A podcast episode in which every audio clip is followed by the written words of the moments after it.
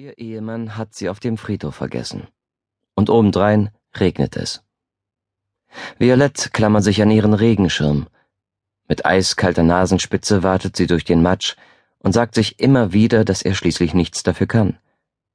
Richtig, sie hat diesen Tick, anderen immer alles nachzusehen, aber dieses Mal irrt sie sich ganz bestimmt nicht. Gerade erst musste Richard seine Mutter begraben, die er seit zwölf Jahren nicht mehr gesehen hatte. Ihr Leichnam wurde aus Kenia überführt. Ein paar noch lebende Freunde, die eigentlich nicht mehr als eine verschwommene Erinnerung an sie hegten, hatten sich weniger aus Trauer als aus Neugier eingefunden. Sie hofften, den afrikanischen Ornithologen zu sehen, den Grund dafür, dass die alte Dame mit 67 Jahren alle Brücken hinter sich abgebrochen hatte, um, wie sie sagte, ihr Witwendasein in vollen Zügen zu genießen. Sie ließ ihre Bridge-Partien, ihre Museumsbesuche, ihre Wohltätigkeitsveranstaltungen und vor allem ihren Sohn zurück, den sie doch so innig liebte, nicht wahr? Aber der Mann aus Kenia war nicht zur Beerdigung erschienen. War es nur höfliche Zurückhaltung oder schlicht Eifersucht? Die Verstorbene hatte nämlich testamentarisch verfügt, dass sie im Familiengrab beigesetzt werden wollte, als kehrte sie nach einer Flucht zurück. Ihr Sohn stand aufrecht wie eine Säule da und starrte in den Himmel, als der Sarg in die Grube gesenkt wurde. Violette stieß ihn mit dem Ellbogen an. Richard, die warten auf dich. Geh schon. Er murmelte, wie das regnet, ehe er auf das tiefe Erdloch zutrat. Richard war ein vernünftiger Mensch. Er hatte seiner Mutter nie verziehen, dass sie alles über den Haufen geworfen hatte, was ihm Halt geboten hatte. Zutiefst verstört stellte er sich in schlimmen Albträumen vor, wie sie es in Kenia unter einem Moskitonetz mit dem Ornithologen trieb oder von einem verwirrten Elefanten oder einer verängstigten Antilope zertrampelt wurde. Er hasste es, wenn seine Psyche unvorhergesehenen Einflüssen ausgeliefert war. Die Trauergäste erwiesen der Toten im Regenschirm bewehrten Gänsemarsch hastig die letzte Ehre und entschwanden dann zu ihren Autos. Violette blieb allein am Grab zurück. Sie hauchte ihrer Schwiegermutter einen diskreten Kuss zu. Insgeheim bewunderte sie diese Frau, die der Liebe wegen alles hinter sich gelassen hatte. Als sie den Friedhof verließ, war niemand mehr da. Alle hatten sich längst auf den Weg gemacht. Auch ihr Ehemann. Er hatte sie vergessen.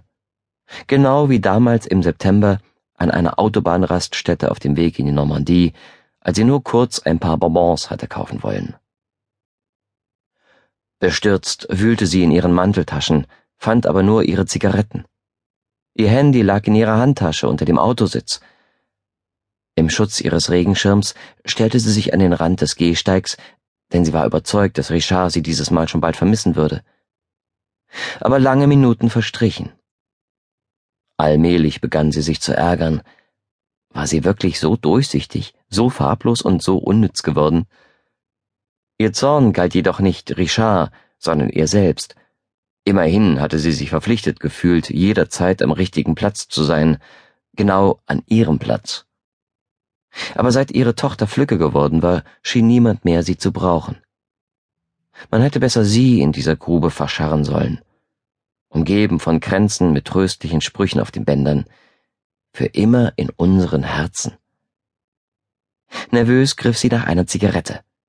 Ihre Hand krampfte sich um das Einwegfeuerzeug, das ihr im Wind jedoch den Dienst verweigerte. Entschuldigen Sie, Madame, darf ich Ihnen behilflich sein? Angespannt wandte sie den Blick dem lächelnden jungen Mann zu, der sie angesprochen hatte. Mit seinem Zippo entzündete er ihre Zigarette im Nu. Vielen Dank, murmelte sie und inhalierte einen tiefen Zug, um sich zu beruhigen. Nicht, dass Sie sich bei diesem Wetter noch eine Lungenentzündung holen. Sie murmelte. Na und? Es würde ohnehin keine Rolle spielen. Er griff vorsichtig nach ihrem Arm. Alarmiert rief sie, Nicht anfassen, bitte. Ich wollte Sie lediglich ins nächste Café ins Trockene bringen. Sie sehen erschöpft aus, erklärte er ganz sanft. Sie nickte langsam. Plötzlich brach sie in Tränen aus. Er nahm ihr den Schirm aus der Hand, um sie auf die andere Straßenseite zu begleiten. Sie ging mit ihm. Nach zehnminütigem Schweigen, einem doppelten Whisky und zwei Tassen starkem Kaffee bat sie ihn, ihr sein Handy zu leihen. Sie wählte die Nummer ihres Mannes, erreichte aber nur die Mailbox. Richard Dom, bitte hinterlassen Sie eine Nachricht. Ich bin es. Du hast mich auf dem Friedhof vergessen. Was soll ich machen? Wie soll ich heimkommen? Ruf mich zurück. Nein, warte, das hat keinen Sinn. Meine Handtasche ist im Auto, samt Telefon und Geld. Du solltest. Keine Ahnung. Ach, verdammt. Sie legte das Handy auf den Tisch. Der junge Mann betrachtete sie schweigend. Es verwirrte sie, dass er Zeuge dieser erbärmlichen Szene geworden war, die ihr wie ein Symbol für ihr ganzes Leben erschien. Er warf einen Blick auf seine Uhr, machte dem Kellner ein Zeichen, bezahlte und stand auf. Ich bringe Sie nach Hause. Kommen Sie. Sie antwortete nicht, folgte ihm aber. Er öffnete ihr die Autotür. Violette stieg ein. Legen Sie bitte den Gurt an, sagte er nach etwa 200 Metern, in denen der Wagen ohrenbetäubende Pieptöne von sich gegeben hatte. Sie schnallte sich an und überlegte, wieso ihr Mann das Gespräch nicht angenommen hatte. Wo müssen wir hin? 15. Arrondissement, Avenue Aimé Zola. Sie können über die Boulevard Garibaldi fahren, erklärte sie, als spräche sie mit einem Taxifahrer. Schweigend quälten sie sich durch den strömenden Regen und rollten im Schritttempo hinter einer Demo und mehreren Müllwagen her. Der junge Mann tätschelte in aller Gemütsruhe sein Lenkrad. Violette bemühte sich, so wenig wie möglich nachzudenken. Nach drei vergeblichen Versuchen, ein Gespräch in Gang zu bringen, schaltete der Mann einen Nachrichtensender ein. Es ging um Krisen, Steuern, Streiks, die bevorstehenden Weihnachtsfeiertage und die gnadenlosen Maßnahmen der Regierung, eine Null-Promille-Regelung einzuführen. Die Dämmerung setzte bereits ein, als Violette endlich erleichtert ausrief, Wir sind da. Der junge Mann hielt in der zweiten Reihe, schaltete die Warnblinkanlage ein und fragte, Alles in Ordnung? Soll ich Sie nicht vielleicht lieber nach oben begleiten? Überrascht blickte sie ihn an. Adrenalin rauschte durch ihren Körper, Sie zögerte kurz und stellte sich vor, was für ein Gesicht Richard machen würde, wenn sie in Gesellschaft eines jungen Mannes auftauchte. Nervös lachte sie auf. Ha, ich glaube nicht, dass das eine besonders gute Idee wäre. Außerdem haben wir Gäste. Nach einer Beerdigung wird ja immer noch getrunken und gegessen. Schließlich muss man sich beweisen, dass man noch lebt. Man lacht miteinander, weil der Verstorbene es sich so gewünscht hätte. Sie sehen, es ist nichts wirklich Aufregendes für Sie. Für mich übrigens auch nicht. Also, auf Wiedersehen, sagte sie und stieg aus dem Auto. Und vielen Dank. Ach, ich habe Sie ja gar nicht nach Ihrem Namen gefragt. Es war eine Feststellung. Er zwinkerte ihr zu und fuhr davon. Ihr Mann öffnete ihr so ruhig wie immer, als wäre nichts geschehen. Violettes Entschlossenheit, endlich einmal alles auf den Punkt zu bringen, fiel in sich zusammen.